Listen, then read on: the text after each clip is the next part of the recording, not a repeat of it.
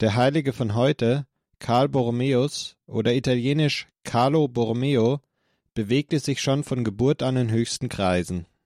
Er erblickte am 2. Oktober 1538 als Sohn einer einflussreichen adligen Familie in Arona am Lago Maggiore das Licht der Welt. Die Borromeer waren Offiziere, Bankiers, Politiker und verschwägert mit dem italienischen Hochadel. Seine frühen Jahre verbrachte Karl im Schloss von Arona und teilweise im Palazzo Borromeo in Mailand. Von seiner Familie wurde er zum Kleriker bestimmt.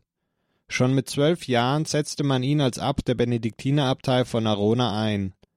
Auf dieses Amt hatte die Familie einen Anspruch. Es war mit erheblichem Einkommen verbunden. Bereits mit 14 Jahren begann Karl sein Jurastudium in Pavia, das er mit höchsten Auszeichnungen 1559 abschloss. Im gleichen Jahr wurde sein Onkel Giovanni Angelo Medici als Pius IV. zum Papst gewählt. Dieser holte seinen Neffen nach Rom. Doch hier blieb er nicht lange. Wenige Monate später wurde der 21-jährige Karl Geheimsekretär und Administrator des Bistums Mailand. Zudem ernannte ihn sein Onkel zum Kardinaldiakon. Schon damals wurde sein vorbildlicher Lebenswandel und seine Pflichterfüllung gerühmt. In seinem Amt setzte er sich um die Wiedereröffnung des ausgesetzten Konzils von Trient im Jahre 1561 ein. Bei diesem Konzil ging es beispielsweise um Themen wie die adäquate Behandlung des Wortes Gottes in der Liturgie und Predigt, die Lehre über die Erbsünde, die Rechtfertigungslehre und das Vorgehen gegen heretische Prediger. Vor allem bestand die Notwendigkeit, auf Forderungen und Lehren der Reformation zu reagieren. Auch die kraftvolle Durchführung und der Abschluss des Konzils von Trient waren wesentlich den Bemühungen von Karl Borromäus zu verdanken. Dabei nahm er Einfluss auf die Beschlüsse und sorgte für ihre Durchführung durch den Papst. Er hielt sogar selbst mehrere Synoden ab und ließ sich von Seiten des Klerus oder der Adelsgeschlechter nicht von seinem Kurs abbringen. Unter anderem war auch die Zusammenstellung des Katechismus Romanus, des römischen Katechismus, Karl Borromäus unterstellt. Bis 1992 blieb dieser Katechismus gültig. Als Zusammenfassung der christlichen Lehre und der überlieferten Theologie war es einer der wichtigsten Dokumente des Lehramts der katholischen Kirche. Nach dem Tod seines geliebten Bruders Federico entschloss sich Karl, der bis dahin lediglich die Diakonweihe erhalten hatte, auch Priester zu werden. 1563 wurde er geweiht. Wenig später erhielt er die Weihe zum Bischof und wurde zum Kardinal und Erzbischof von Mailand ernannt.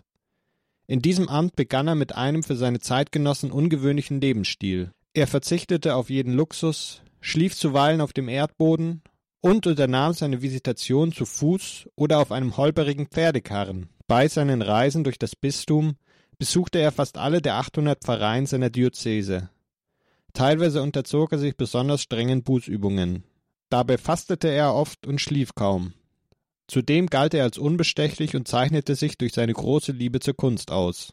In dieser Zeit entwickelte sich Karl zu einem großen Reformer der katholischen Kirche und nutzte alle familiären Bindungen und Beziehungen, um sich durchzusetzen. Im Zuge der Gegenreformation setzte sich der Erzbischof von Mailand sowohl für eine moralische Erneuerung der römisch-katholischen Kirche als auch für den Kampf gegen den Protestantismus ein. Seine Reformmaßnahmen stießen auf Widerstand bei einigen Mönchsorden. Die Aufhebung des Humiliatenordens, einer christlichen Armuts- und Bußbewegung, veranlasste 1569 einige wütende Ordensleute zu einem Attentat mit Schusswaffen, das Karl auf wundersame Art und Weise überlebte. Überliefert ist auch, dass der heilige Philipp Neri sein vertrauter Freund und Ratgeber wurde. Da sich der Erzbischof Kraft seiner Stellung gegen die Einführung von unmenschlichen spanischen Inquisitionsmethoden wehrte und italienische Belange gegen fremde Machthaber verteidigte, erregte er den Missmut des spanischen Statthalters. Besonders setzte er sich für innerkirchliche Disziplin und die religiöse Unterweisung von Laien und sogar Kindern ein. Er bemühte sich um den Aufbau von Bibliotheken und soll vor allem für die Verbreitung von Literatur großes Engagement gezeigt haben. Zur Schulung von Priestern gründete Karl Borromäus mehrere Seminare. Zudem gründete er Schulen, Waisenhäuser, Altenheime, Armenspitäler und Einrichtungen zur Rechtshilfe für Mittellose. Er tat dies teilweise sogar mit eigenen Mitteln und kommentierte das Verhalten mit den Worten, es sei besser für einen Bischof Schulden zu haben als Geld.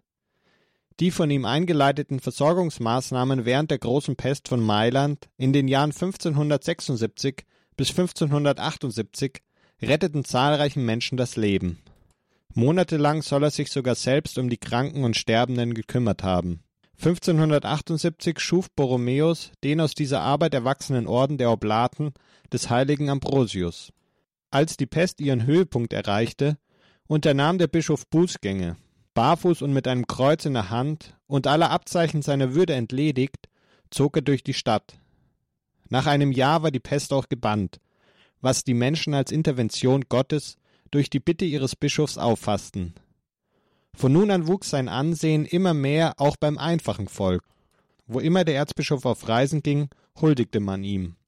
Doch seine unermüdliche Arbeit schwächte seine Gesundheit.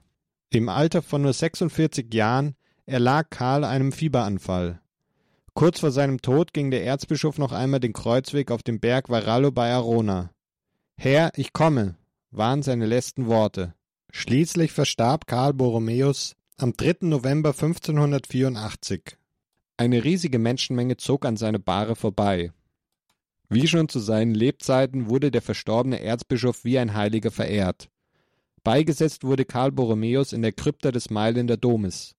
Hier kann man noch heute einen ausführlichen Bilderzyklus mit Szenen aus dem Leben des Kardinals sehen. Ansonsten wird er oft im Kardinalspurpur mit einem Kreuz in der Hand oder als Verteiler von Hostien für Pestkranke dargestellt.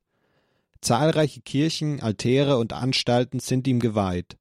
Er ist Patron der Universität Salzburg, der Seelsorger, Katecheten, Katechumenen, der Seminaristen und des Bistums Lugano. Zudem ist er zweiter Patron des Bistums Chur, der römischen Kleriker und Patron gegen die Pest. Es wurde auch ein eigener Verein mit seinem Namen gegründet, der sogenannte Borromäusverein.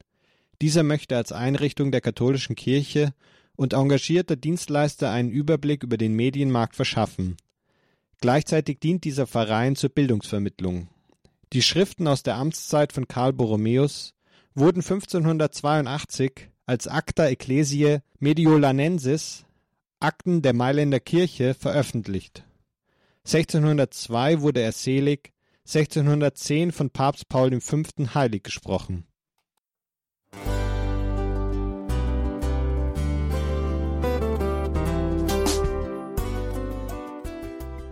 Liebe Zuhörerinnen und Zuhörer, vielen Dank, dass Sie unser CD- und Podcast-Angebot in Anspruch nehmen. Wir freuen uns, dass unsere Sendungen auf diese Weise verbreitet werden. Dieser Dienst ist für Sie kostenlos. Für uns ist er allerdings mit einem nicht unerheblichen finanziellen Aufwand verbunden. Deshalb sind wir für jede Spende dankbar. Alle Bankverbindungen unserer Spendenkontos können Sie über unsere Homepage horeb.org unter dem Menüpunkt Spenden einsehen. Dort besteht auch die Möglichkeit, online zu spenden. Natürlich nach den neuesten Sicherheitsstandards. Sie können diese Informationen auch bei unserem Hörerservice unter der Telefonnummer 08328 921 110 erfragen. Ich wiederhole die Rufnummer 08328 921 110. Vergelt's Gott für Ihre Unterstützung. Ihr Pfarrer Kocher.